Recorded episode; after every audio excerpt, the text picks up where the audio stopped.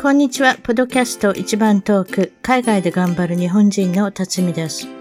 海外在住者の生の声、素敵な世界の方々とのインタビュー番組。たまに英語でもおしゃべりをしています。早いものでアメリカはロサンゼルスに来て29年が経ちました。番組のウェブサイトは一番トーク .com 一番トーク .com ゲスト情報や海外お役立ち情報をゲットしてくださいね。番組からのお願いです。iTunes ポドキャストのアプリから一番トークの批評、レビューから5つ星をいただけたら嬉しいです。星が増えるとランキングが上がり、もっとたくさんの方々に聞いていただけるので、ぜひ私の小さな番組を応援してください。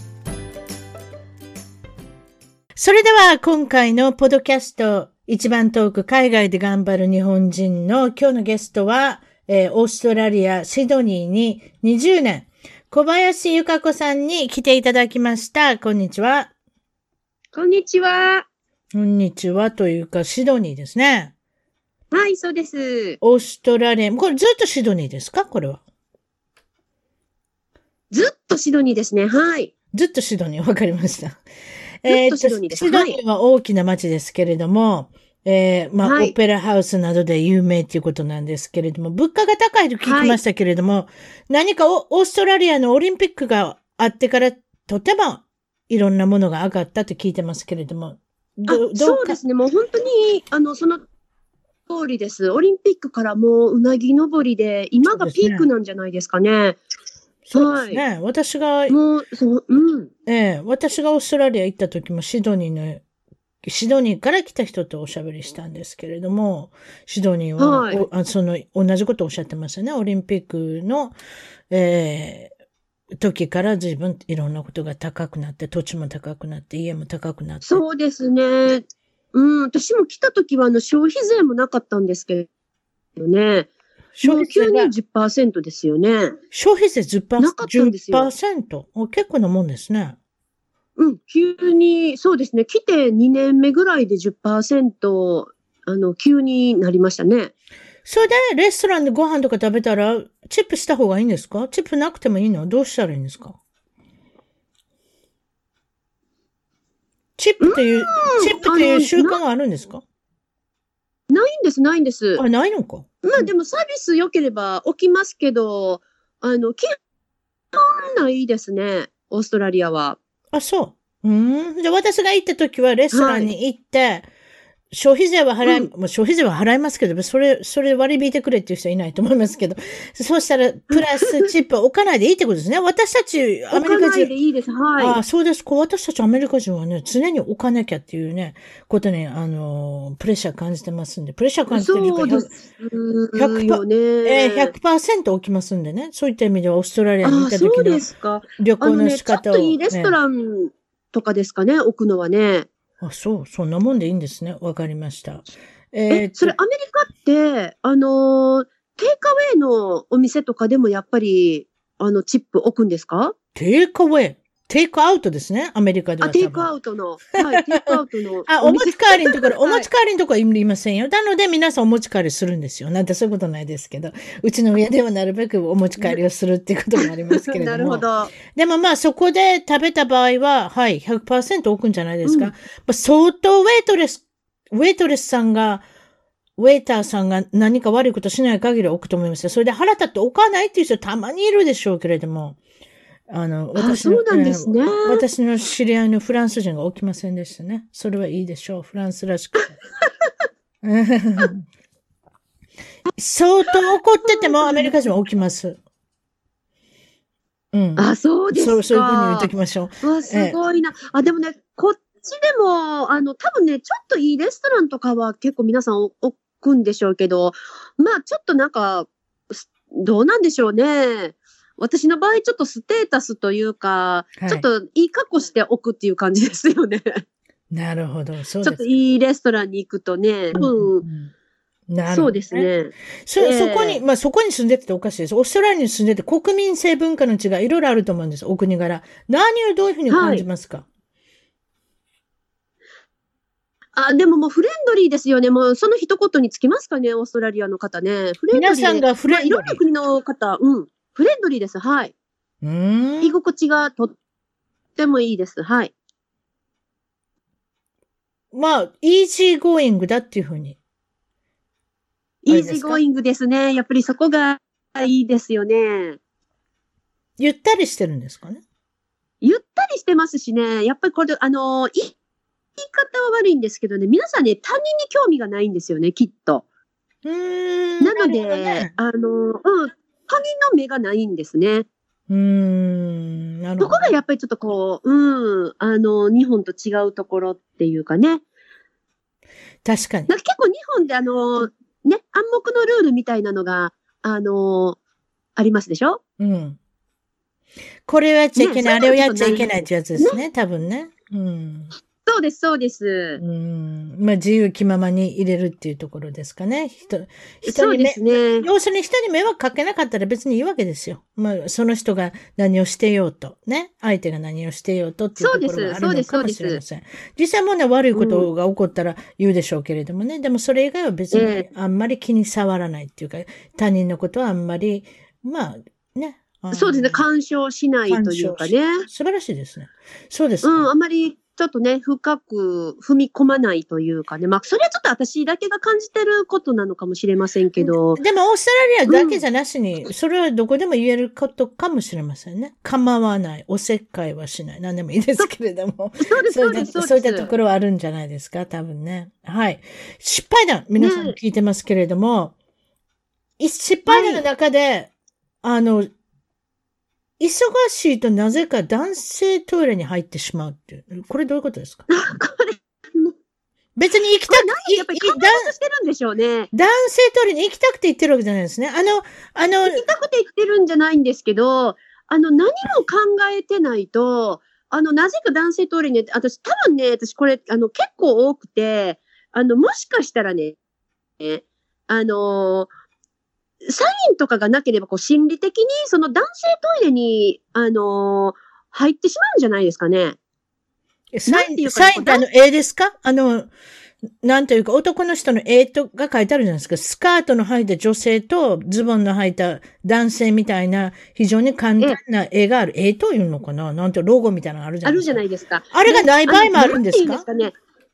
いや、あるんですけど、あの、忙しくて考え事してると多分それを見落としてて、で、多分、あのーまあ、右か左か、あの、どっちがどっちってわからないんですけど、そのサインがなければ、うんあの、男性の方になぜか入ってしまうとか、そういうのなんかこう、あるんじゃないですかね。なないです、誰も。そそう、あれぐらい多いんですよ。それはあなただけですよ。はい。ひょっとしたら入りたいんじゃないですか向こうの人ギャーって言いません？男性の人ギャーってそうかもしれないですね。ギャーって言うか、それともウェル、ウェルカムって言うかもしれませんね。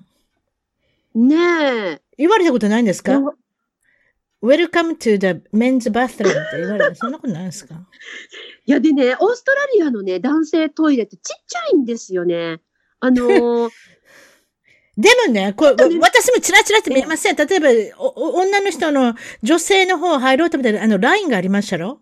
ラインがありましたろ？はい、はい。ラインっていうのは結局、列がある時があるじゃないですか。ね？で、列に並んでて、男の人の方の扉がパカパカパカパカ開くじゃないですか。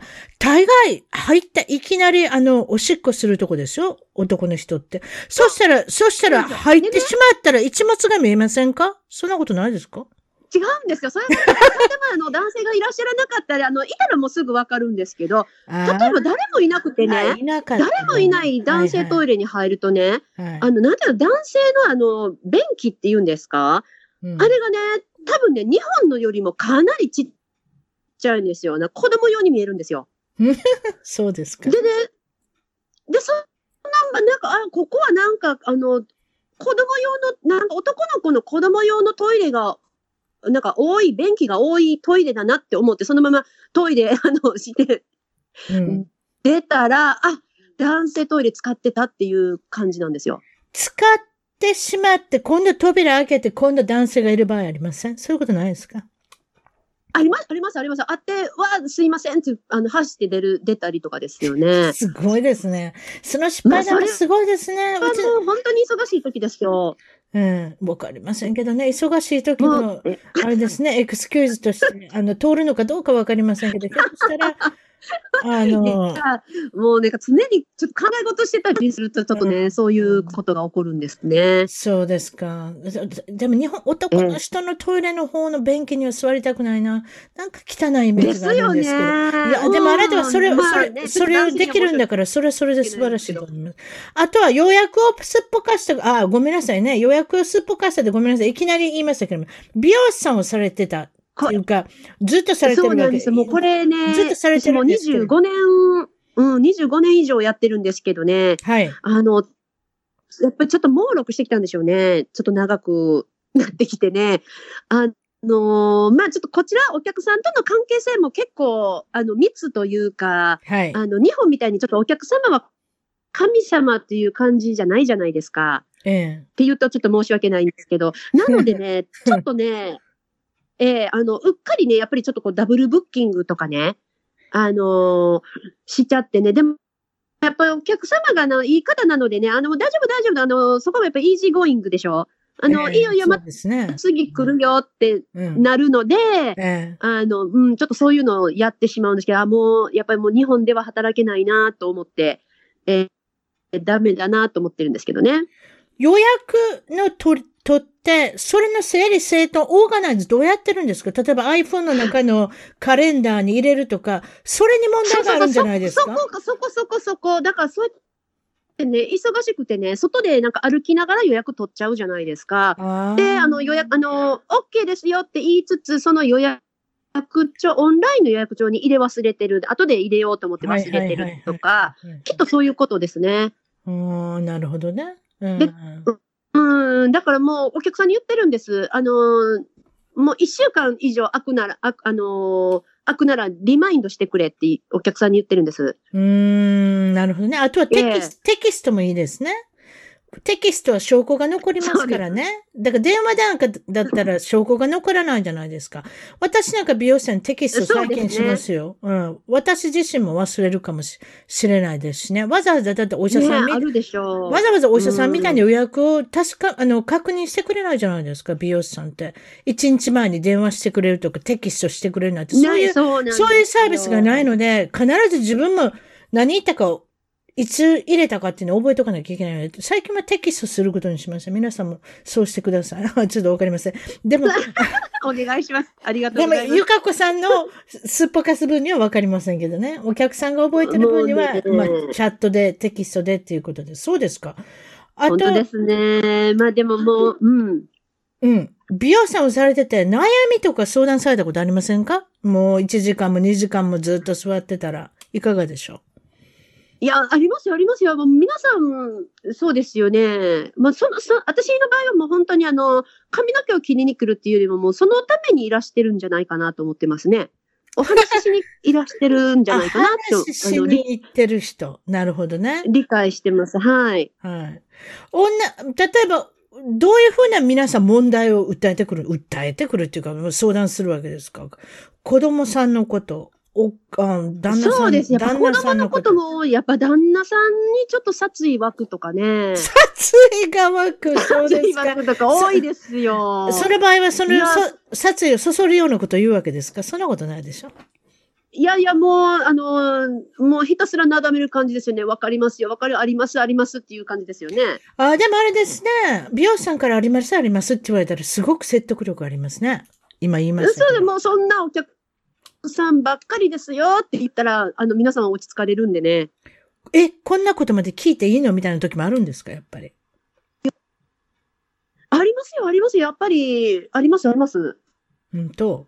あのーまあ、病気のことであったりとか、うんまあ、あの、それこそ、ちょっとこの、ラブトライアングルじゃないですけど、なんか不倫だとか、なんかやっぱそういう、それぞれね、うんちょっと、皆さん、こう、お友達には言いにくいけど、美容室とかだったらちょっと言えるとかそういねう、ことなんですよ。かなりいろんなことを知ってますね、ゆかこさんは。そしたら。あるんじゃいないですかね。ええまあ、そういうことでしょうね。いろいろ皆さん。でもまあ、そそういうこともい、い、全部含めて、美容師さんですからね。髪の毛切っていただく、髪の毛染めていただく、プラス、ほとんど喋りに来てる、喋りに行くお客さん。私なんかでも喋ってますもん、ずーっとずっと。そうですね。私なんか声が大きいもんだから迷惑だと思いますよ、周りにいる人。本当に。えーそそして喋り終わって、あ、もうこれですっきりしましたって言ったら帰るわけですよ、皆さん。そういうことだと思いますけれども。そうです、そうです。まさ、まさにそうですね。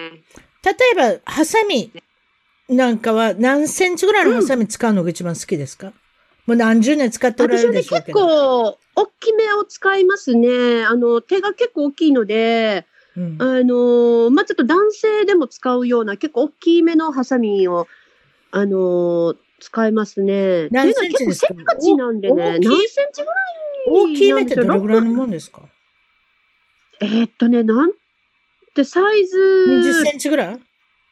あ、そんなないか。ごはありめん。ますかね ?20 セン20センチ。いチぐらいあるんですかね ?20 センチもないかなや、歯あたりでものところ15センチはある15センチ。全部合わせて15センチですか全長あ。ると思います。はい、あると思います、全長15ね。センチ結構そんなもんでしょうね。大きいですね。なんか床屋さんとかが使うぐらいの、なんていうんですかね、やっぱ大きければ大きいほどね、うんあの、一発で切れるんですよ。確かに一発でバスンですもんね。ガスンと切れる。やっぱりもうあの、すごく、確かに本当に、それは言えてる。仕事早いのが、あの、自慢なんですよ。自慢。確かに、大きければ、歯あたりが大きかったらなんぼでも切れますよね。そうなんです。そうでしょ？だから皆さんが 4, 4回パチパチするとか、あんただったら3回で大丈夫じゃないですか。そうすると、早くて、もう、もう、おっしゃる通り。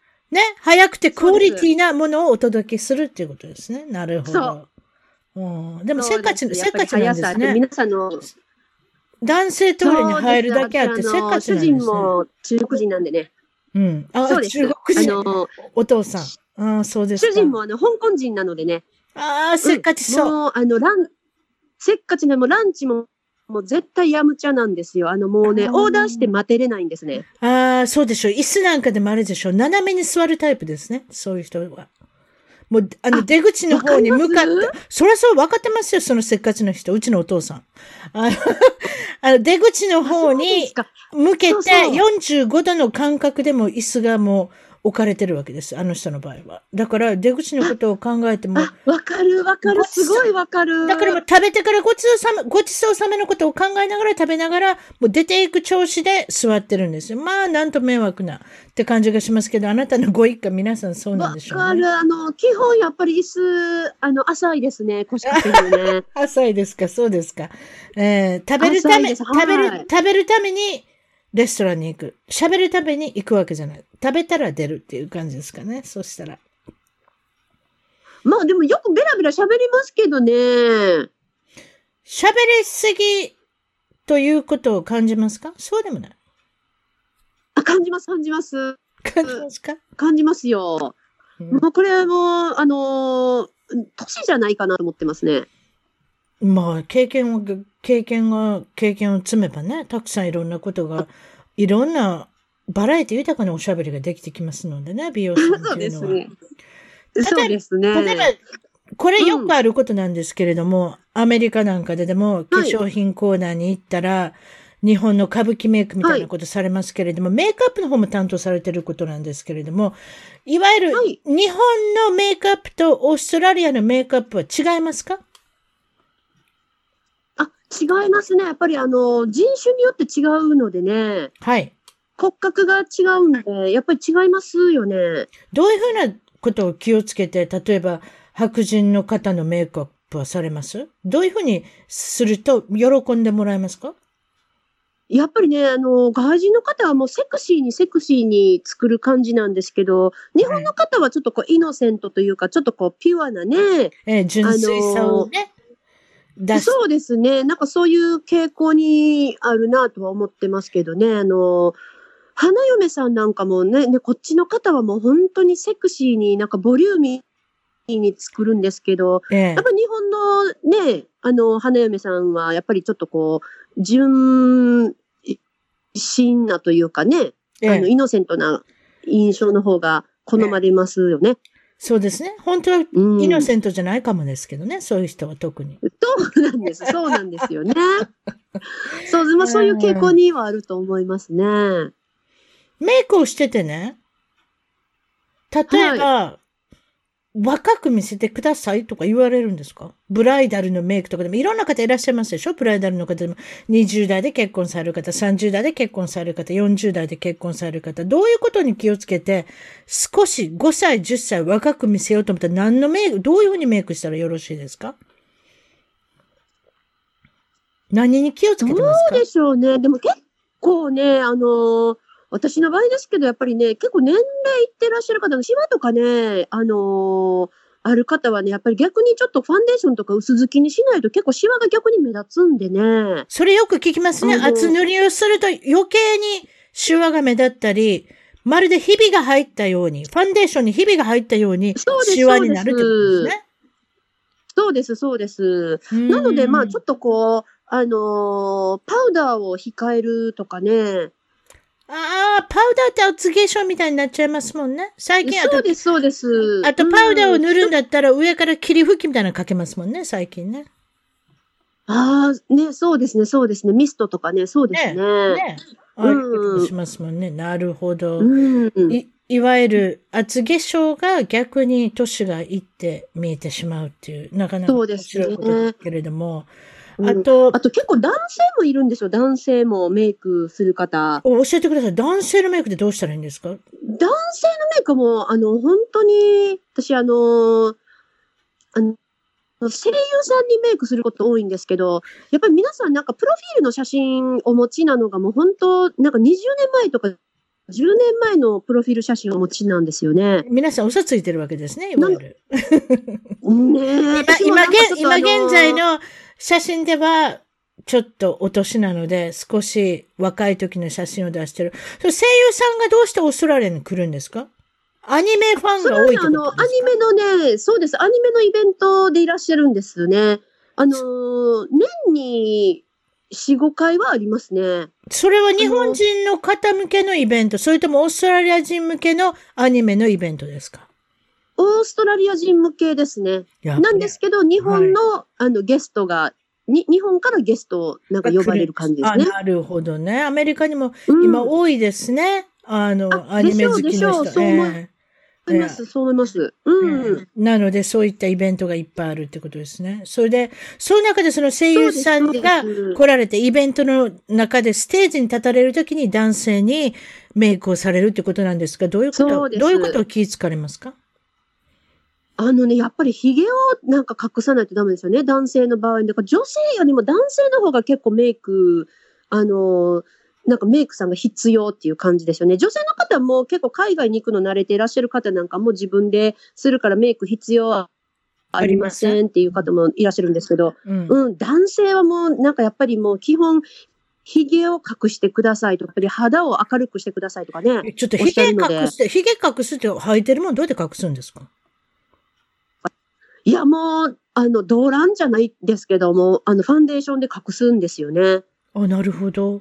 じゃあ、少しだけ伸びてるのを、じゃんじゃんじゃん、もういっぱい動乱みたいなのいっぱい塗るってことですか？あとは何を隠せ？そうです。あと何隠せって言いました？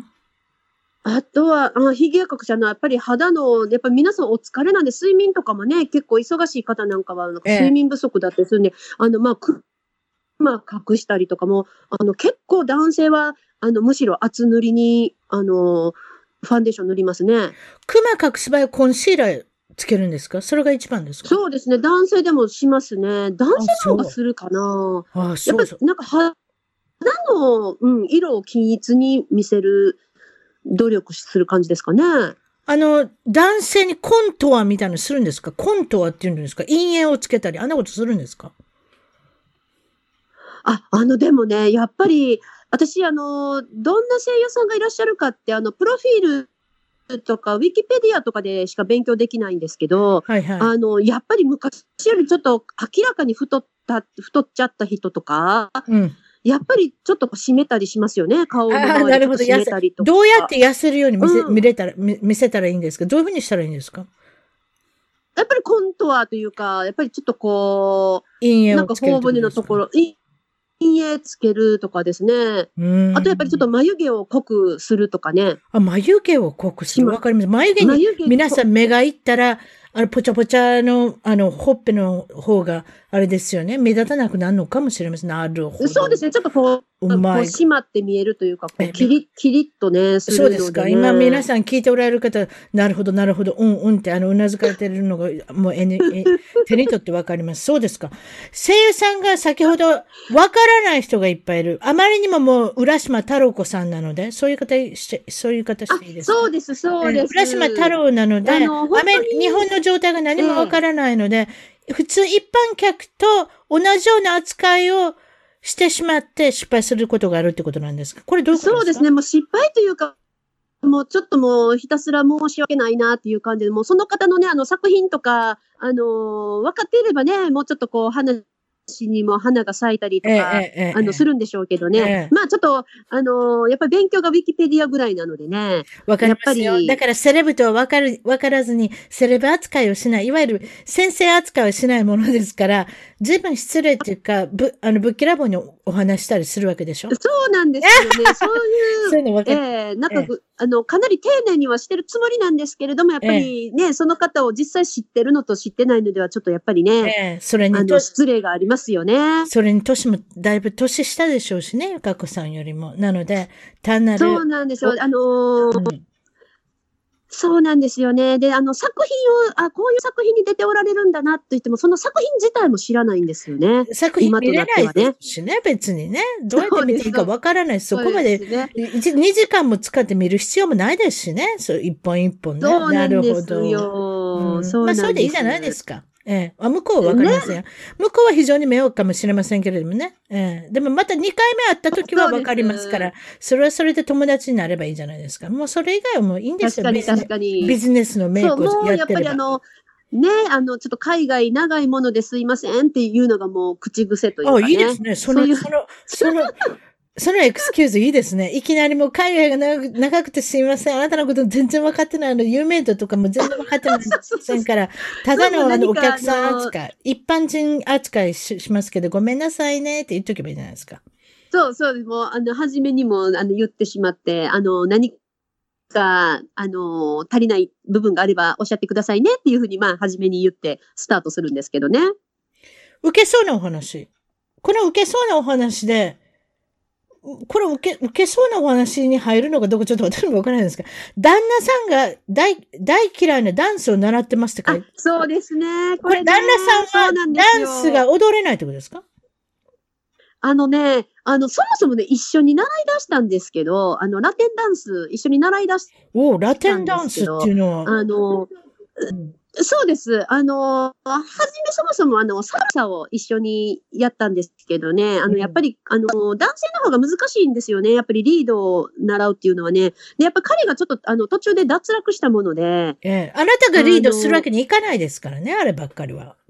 そうなんですよ。うんで、やっぱりちょっとなんか彼、あの、ちょっとギブアップしてしまってですね。ええで、そこからね、やっぱりちょっと私の方はどんどんハマっていったんですけどね、彼はもう残念ながらやめてしまったので、ちょっと温度差ができてしまいまして、でも、それでまだ続けておられるということは、相手もちゃんといるんですか？あなたに対して。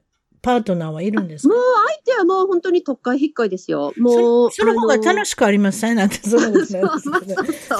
あの、結果的に、そう、結果的にそうなんですけどね。ええあの、おっしゃる通り、そうなんですけど。ちょっと休憩すればいいじゃないですか。旦那さんはいつでも見れるんですから。ね。そういうクラブに す加わって、ええ加わってっていうか、ダンスクラブに入って、そうやって習ってる間に他のパートナーと、ね、あの、踊ってれば、それそれで息抜きでいいそうで。す。すいません。中国人でもね、あのー 失礼ですけど。はい。いえいえいえいえ、そこからね、そのサルサのね、スタジオに行き出したんですよ、私。その、もう彼がドロップアウトしてから本格的に習おうと思って、あの、ええあの、ラテンダンスのスタジオに入ったんですよ。はいはい。もうこれ4年ぐらい前ですかね。でね、そこでね、サルサをやるつもりが、あの、レゲトンというね、ちょっと変わった、あの、ちょっとはしたない感じのダンスって言うんですかね。干したないダンス？あ あごめんなさい、笑っちゃった。セセクシーなって言うんですか？そういう場合は。セクシーなってそうですね。あの、ちょっとね、セクシー通り越してね、ちょっと下品な感じなんですけど、あの、何この下品さでもやってる方に申し訳ないですよね。でも下品と言ってもダンスしてて子供ができるわけじゃないし大丈夫。そうですよね。あの、本当なんていうかな、あの、ラテンのヒップホップって言われてるんですけど、そのレゲトンっていうと、この、お尻を振る感じのダンスですよね。いや、大丈夫ですよ。アメリカでもそういうダンスいっぱいありますもん。うんそうでしょう。それにね、ハマってしまったんですよ。その方が面白いんじゃないですか？いわゆるなんかこう、セデュース、そう、そうでしょ？セダクション的な感じの、あの、アクションをするそう、っていもうすうかね。ごく、ハマってしまって、うんもう、なんて言うんですかね、あの、ちょっとな、いわゆるいわゆるだからえーいわゆるセクシーな男性を誘惑するようなって言い方しましょうか。まあそういった、まあいいじゃないですか。そねれ楽しんでおられるんだったら、もう旦那さんは置いといて、外でいろんなことしておいてください。そうですか。もう一つ受けそうなお話というのは、子供さんをを産んだ時、もちろん陣痛が始まってっていうことなんですが、それでどうしたんですか？陣痛が始まります。これ、一人目？二人目のお子さん？ええ。あ、そうですね。一人目というか、まああの、一人しかいないんですけど、人しかいないそう、その時ですよね。あの、陣痛で、そうですね。そのその時たまたまなんか病院が、あの、ゆっくりだったのか暇なのか、もう結構早い段階で入院できたんですよね。うん。で、あの、ずっと病院にいたんですけど、まあ、どんどん陣痛がね、あの、おなんかひどくなっていって、やっぱちょっとパニックしましてね。ええ。そう。あのーそれでね、普段できない英語がもうすごく出てきたんですよね。やっぱりちょっとこう、火事場のクソ力というかね。うん。うん。それでなんかもう、家庭では何語で喋ってるんですしかもねかごめんなさい。家庭では何語で喋ってるんですか？あなたのお家は。うちはね、あの、旦那さんが日本語ペラペラなのでね、結構日本語でと、で。ええ喋れるんですけどねはいはいはい。ええもう旦那さんもなんかその病院でなんか普段段使わない英語で、あの、まあ、普段ね、英語なんかその時そそこまでできてなかったんですけど、なんて言うんですかね、やっぱりあの、拙い、あの、英語でちょっとこう、病院を脅す感じの、なんかもう本当私もパニックしたね、痛さで。うん。で、なんかもう、あの、6つのなんか注射打ってくれないと、なんかこの病院訴えますみたいな感じのこ、なんかことを英語でわーっと言ったみたいで、すごい今私あんまり記憶記憶にないんですけど、大丈夫、大丈夫。そうそうもう錯乱状態になりますから。そうなんですよ。えもう陣痛が起こって痛くなったら、皆さん女性は気が狂ったようになりますから、でも非常に典型的なことです。あんまり聞いたことないですね。病院を訴えるってすごい言い方。そう、まあまあ、そんな感じで、もう、やっぱり、あの、英語がね、あの、そんなにできる方じゃないのでね、そういうちょっと幼稚な、あの脅しみたいにちょっとなってしまったんでしょうね。I, と I ね wanna sue you, I wanna sue your hospital, okay? って言ったんそうそう、それ、それ、それ、それ、それ。そうでしょう。もう、ま、もう、本当それで恥ずかしいですね。それでまあ、無無痛分娩の注射を、あれですね、いわゆる、あの、背骨と言いますか、背骨の近所にされたわけですね。そういうことですか？そうです。もう、しかももう、すごく早い段階でもう、あの、歌ったんですよ。もう人が打たない段階ぐらいでもうなんか多分もう静かにしようってなったんでしょうね、病院側もね。うんまあ、子宮も開いてたのかもしれませんけれどもね。そうですか。それで、そうなんです。無痛分娩はいいんですけど、私も無痛分娩をしましたんで、いいんですけど、あれ感覚ないんですよね。押してる感覚、いわゆる気張る。そうです、そうです。うん。ね。だから気張る感覚ないので、赤ちゃん、赤ちゃんが出てこなくなっちゃうんですよね、むしろ。おそうかですね。お母さんも感覚ないんです、何も感じないからね。うん生きみね、生きめない。生きめない。そうです、そうです。本当ね。そうですよね。ということは子供さんまあの頭も頭うんも見えてこなかったんでしょうね、多分ね。そうですね。なんかね、5センチからも全然開かなかったんですって。おはいはい。お医者さんがああうんおっしゃるには。それで結局は、まあ、帝王切開になって、無事帝王切開がで生まれたっていうことで、十分あれですね。あの、まはい。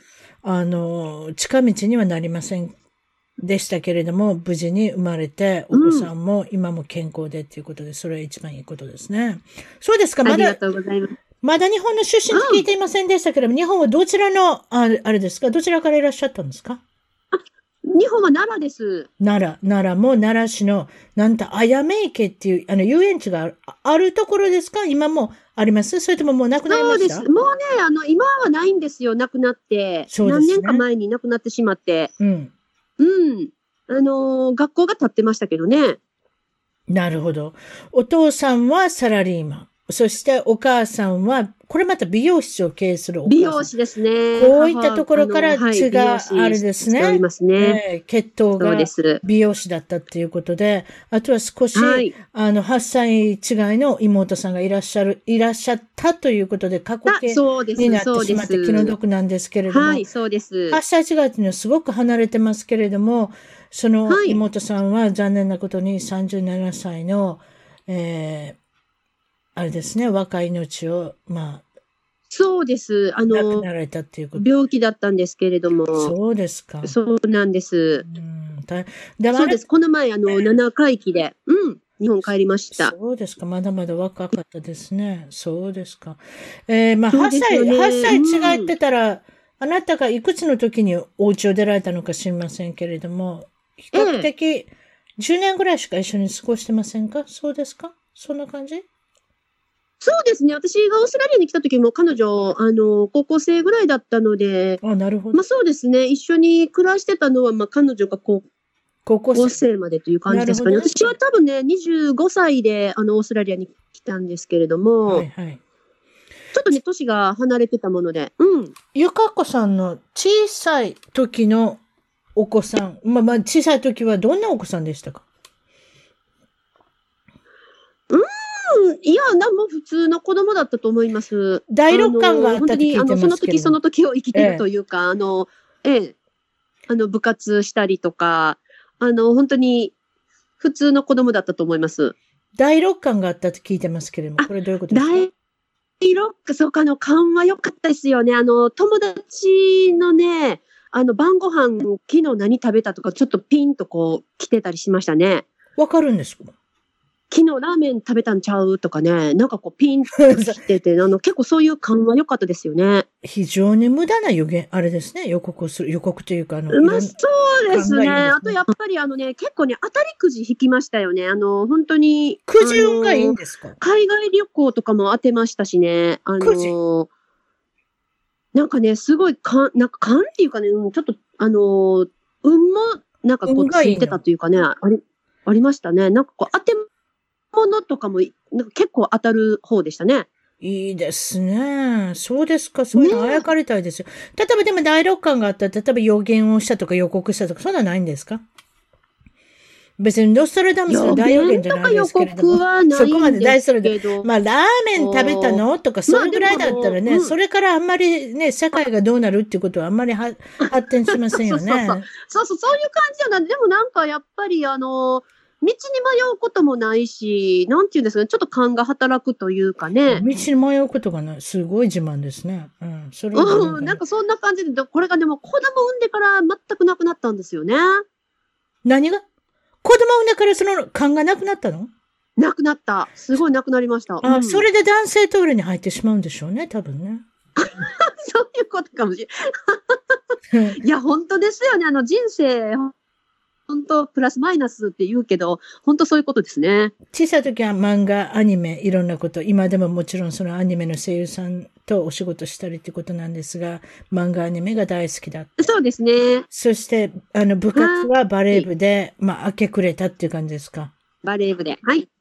それでバレバレー部の中で何やってたんですか？バレーボールの守備、守備っていうんですか？どこを守ってたんです？守る、なんでもいいですけれども。どこを私はあの、レシーブする人でしたよ。あの、レフトでした。あの、レもう、あの、受け専門っていうかね。飛んできたらそれをまず受ける人受け専門で。すね。そうです、そうです。ということは背はそんなに高くなかったってことかな？あ、そうですね。そういうことですね。あねそういうことですの、オよねース。トラリアに来てから伸びました。うん。あ、そう、オーストラリアに来て伸びた？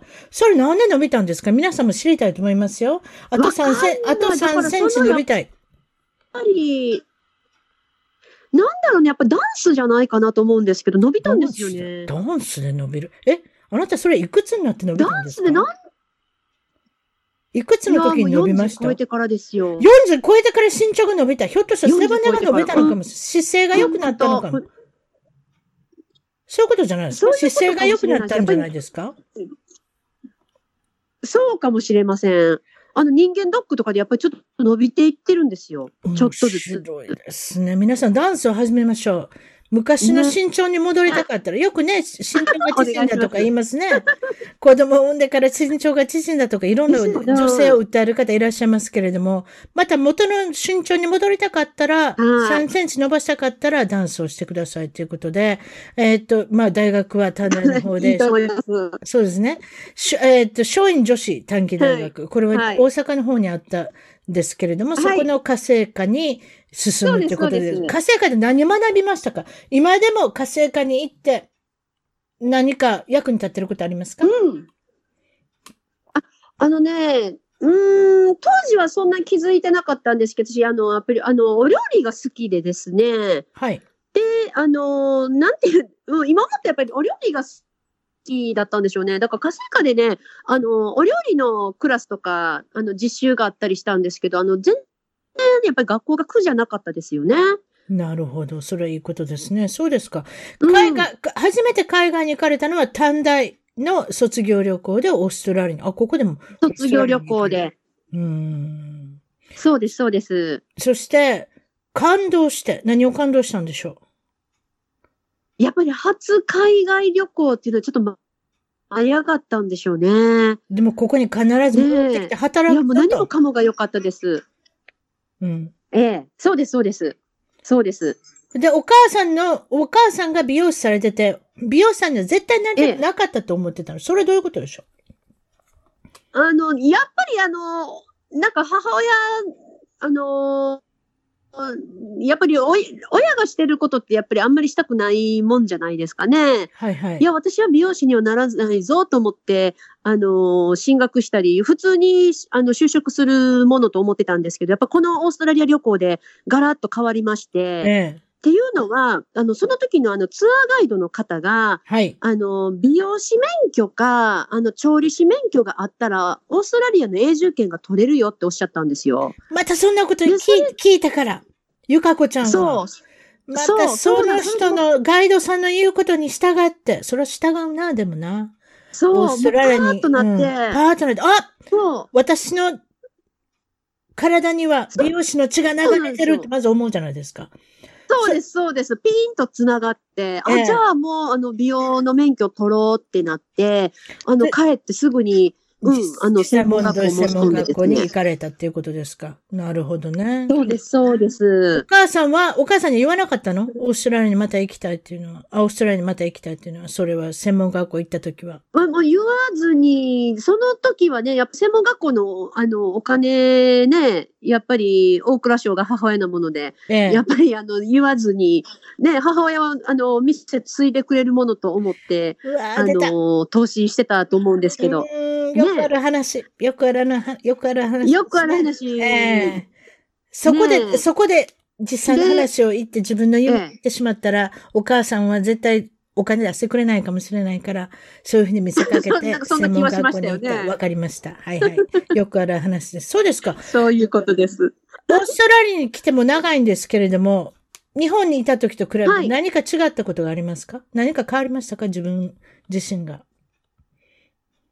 やっぱりもう、あの、自分らしく入れる感じです。日本だとやっぱりちょっといろいろ、あの、ちょっと足かせがあるというか、ちょっとこう、あのうん、なんかちょっと窮屈なんですけど、やっぱり、あの、オーストラリアの方がちょっと、あの、開放的と感じますかね。うん、うん。まあ、日本は日本でいいところももちろんあるんですけど。うん。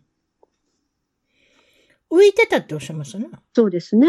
何、何がどう浮いてたそう、いや、やっぱりね、今から思ったらなんですけど、やっぱりこっちで、あの、結構自由に生き生きさせてもらってるんで、やっぱ今から思ったら、やっぱ日本は、あの、日本ではちょっと浮いてたんじゃないかなと思うんですね。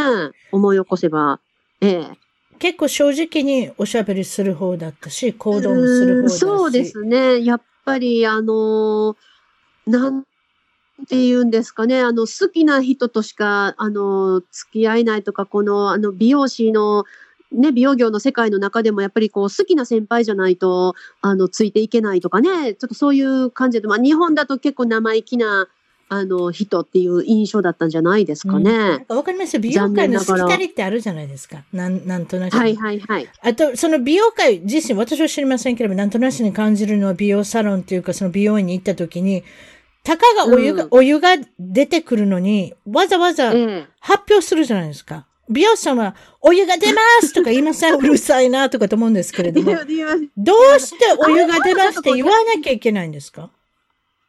いや、やっぱりなんかこの、あのー急に熱いお湯出てびっくりしないようにとか、なんかいろんななんかこの予防策でしょう。予防線ですよね、きっとね。いや、本当にあの、でもそれも言えてるかもしれない。私そのなお湯が出ますってなんとですよねこっちでアメリカで言ってもらえないから、いきなり出てきてうん冷たかったこととか、ものすごく熱かったこととかどっちもありますので、多分お湯が出ますってのは いいことなのかもしれません。腹立てちゃいけません。はい。ねそうですかまあ、ちょっとね、そういうね、やっぱり突っ込みどころがね、あの、結構日本はあるんですけど、こっちはやっぱり、あの、もうちょっと自然体というかね、サービスにしても、もうちょっとなんかこう自然体でサービスできますよね。あの、接客ができるというか。ご結婚されたのは、お相手は、ええ香港人のご主人、結婚13年目ということで、そうです。ワーホリ時代のお客様でした。っうん。お客さんですね。これも日本だったらあんまりね、ありえなかったかもしれないんですけど、こっちだからできたことですかね？やっぱお客さんと結婚するってね。美容室に働いてらっしゃった時のお客様。いや、わかりません。そういうこともあるんじゃないですか？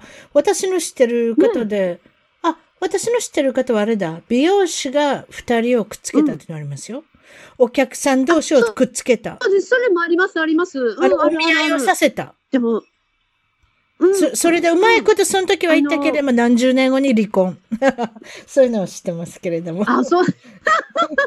まあ、ちょっとある話ですよね。うん。でもあります、あります。うん。あの、おだって客様同士。ね、だって先ほど言ったみたいに、うんものすごく相談とかよくするじゃないですか。だから、今、彼氏と別れて彼氏いないのよね、とか、彼女がいないのよね、って言って、あら、この二人くっつけたらどうかしらってことになるじゃないですか。あるあ私、やっぱりちょっとこう、接客業が長いものでね、やっぱりこう、人のちょっとケミストリーがちょっとわかるというか、あ、この人とこの人、ちょっと合うなっていうのはもう、やっぱりピンとくるんでね。波長が合う合わないうんありますありわますかるので、あなた特に勘が良かった方なので、あの、そういうことですね。だからあの、二人で、これひょっとしたらお見合いにさしたらうまいこといくんじゃないかとか、ね、そういうことが、愛のキューピッドあり、ますか。ね。そういうのあるかもしれません。そうですか。あります、あります。娘さん、うん先ほど言った娘さんが生まれました。娘さん一人とうん、魚三匹。この魚三匹って何ですか、このペット、何飼ってるんですか？あの、ペットですね。あの、常にいつもね、魚飼ってるんですよ。なぜか、あの、金魚とか飼うときもあるんですけど、今はグッピーと、あの、ファイティングフィッシュっていうんですか、いわゆるベタっていうんですか？あ、ベータ。はいはいはい。あの、一匹。ううんん。いやあのあ、あの、ファイティングフィッシュってあれですよね。一人で生きるんですよね、あれね。そうです、そうです。あの、一緒にね、あの、できないんですけど、うん。飼ってますね。うちもいたんですけどね、なぜか知らないけど、あの、ええ水槽から勝手に飛び上がって出て死んでしまいましたね。あ、それで多分ね、水をね、結構いっぱい入れたんじゃないです？入れすぎたのかな？器、うん、器ギリギリまで入れたらね、なぜか飛ぶんですよね。あ、そう。そうなんです。かわいそうとしましたけどね。そうですか。えーっと、か、そうです、そうです。久々にこの、えートップ3、えー、3つ選んでいただいて、えーまあ、順位は、順位はわからないです。海外のぶち切れのトップ3を、あの、言っていただけるということなので、どうぞお願いします。日本の JR パス。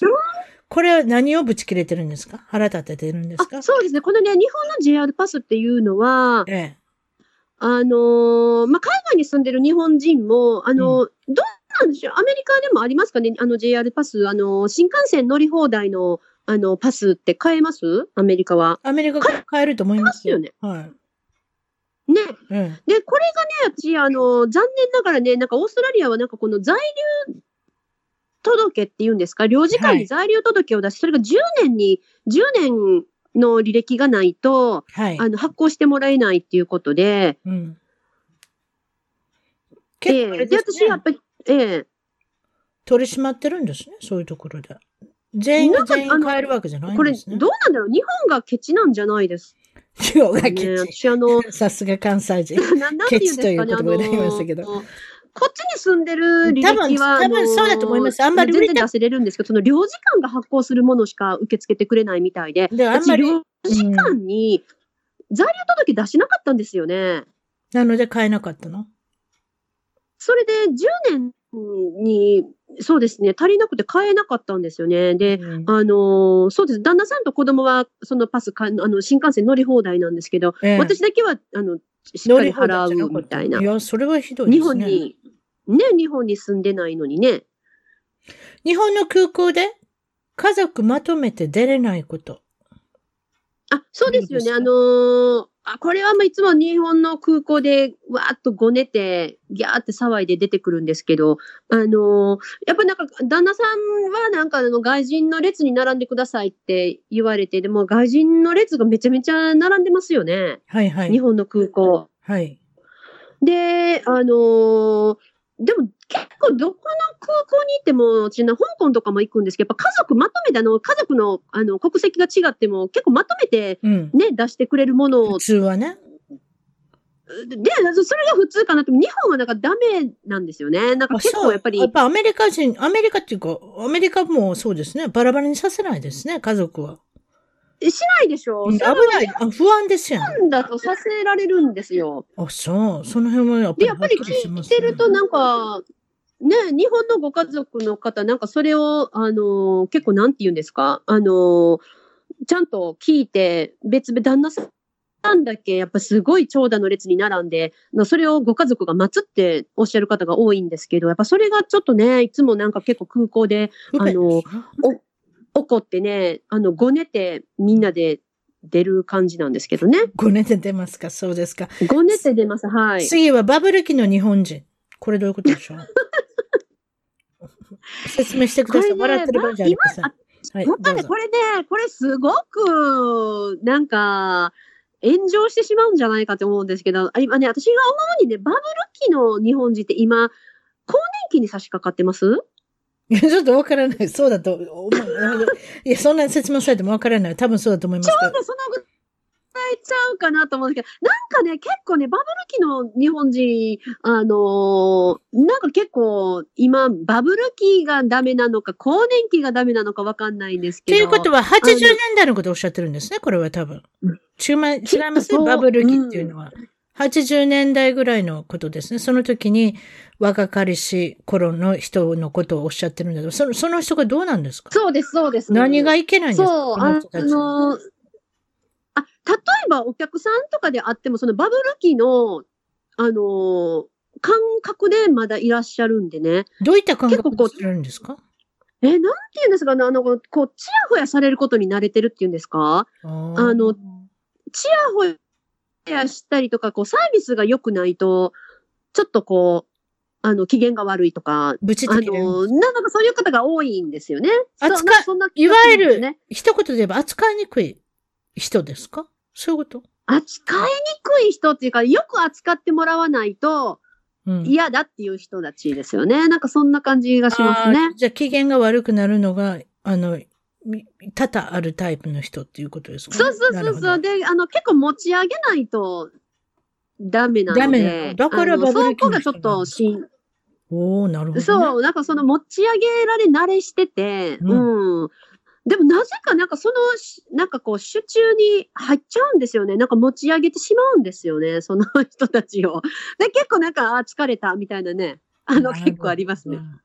現在の職業は先ほども言いましたけど、美容師さん、はい。ヘアメイク、そしてブライダル、えーっと、スタジオのメイク、あとはいろんな特別なイベントのメイク、もちろん、はい。髪の毛の方のカットや、えーっと、ヘアのカラーの方もされてるっていうことなんですけれども、はい、そうです。普段はあの美容師として働いてます。そうですね。もう美容師として何十年になるんですか？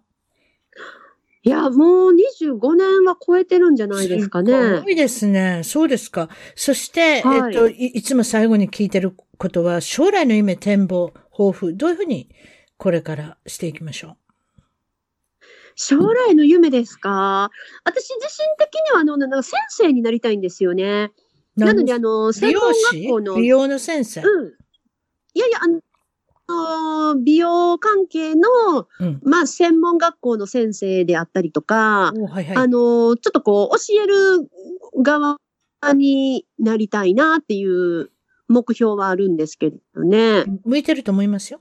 はい。ねえ、ええうん。そうです。まあ、あのーまあ、現場に立てれるのもちょっとなんか限界がある。うち、あの、母親なんかまで現役で美容師してますけど、やっぱり、あのお客さん勇気あるなと思うんですよ。あの、あのなんかすごいおばあちゃんに切ってもらうって結構勇気あるなと思ってのは結構見てるんですけど、やっぱりちょっとそうなるまでには、えーちょっと引退して、あの、現場はちょっと引退して、ちょっと教える側につきたいなと思って、まあ、それで今いろいろなことを、あの、経験積んでる感じなんですけどね。なるほど。そして、シドニーで、えゆかこさんに、ぜひサービスを受けたかったら、先ほども言いましたけれども、ヘアとメイクの、はいあの、まあ、はいこ。ともされておられるし、普通のメイクもされるし、そしてキッズ、着付けの方もされる。そして、えーっ着と、付けも、はい、そう。ですね。ブライダル、ウェディングの時に、えーは大活躍されてるっていうことで、スタジオも借りられて、い、ろいろ、はいということは写真の撮影とかのメイクもされてるってことですね。あ、そうですね。たまにありますね。そうですね。もう、まあ、はいそういった感じで、まあ、メイクとヘアがバッチリ決まれば、ビジネスをされてる方とか、そういうのにも、いろいろね、あの、使っていただける用途が本当に広いですので、ぜひ Facebook か Instagram、もう、それじゃあ Facebook は何ていう名前で出てますか、あの、ゆかこ小林ウォン。ゆウォングはゆかこ小林ウォン、ウォンはい。W-O-N-G。そうです、そうです。はい。えっとで、あの、探してもらえれば。検索していただいて、はい友達のリクエストを入れてくださいということで、インスタはどういうふうな名前で出てますか？インスタグラムの方は、あの、インスタグラムも、あの、ゆかこで出てくると思うんですけど、もしくは、あの、カットラウンジ。これは私のあの、ビジネスの名前なんですけれども、あの、カットとラウンジを、あの、スペースを開けずにね、あの、一文字でカットラウンジと、あの、検索してもらえればわかりました。それで出てきそうですね。カットラウンジ。はい。で、ゆかこって入れていただいてもいいですし、それで検索していただはい、て。はい、ぜひぜひ。ぜひ繋がってくださいということです。今日はどうもはいありがとうございました。いや、ありがとうございました。楽しかったです楽しかったです。はい。はい、どうも失礼します。失礼いたします。一番トークのツイッターでぜひフォローをして絡んできてくださいまた一番トークの Facebook で気に入ったらぜひいいねをお願いします。番組の聞き方は iTunes もしくは内蔵のポッドキャストアプリより一番トークを検索。Android のスマートフォンからはサウンドクラウド Google プレイミュージックのアプリより一番トークを検索。チャンネル登録をして新着をいち早くゲット。私の小さな番組をぜひ応援してください。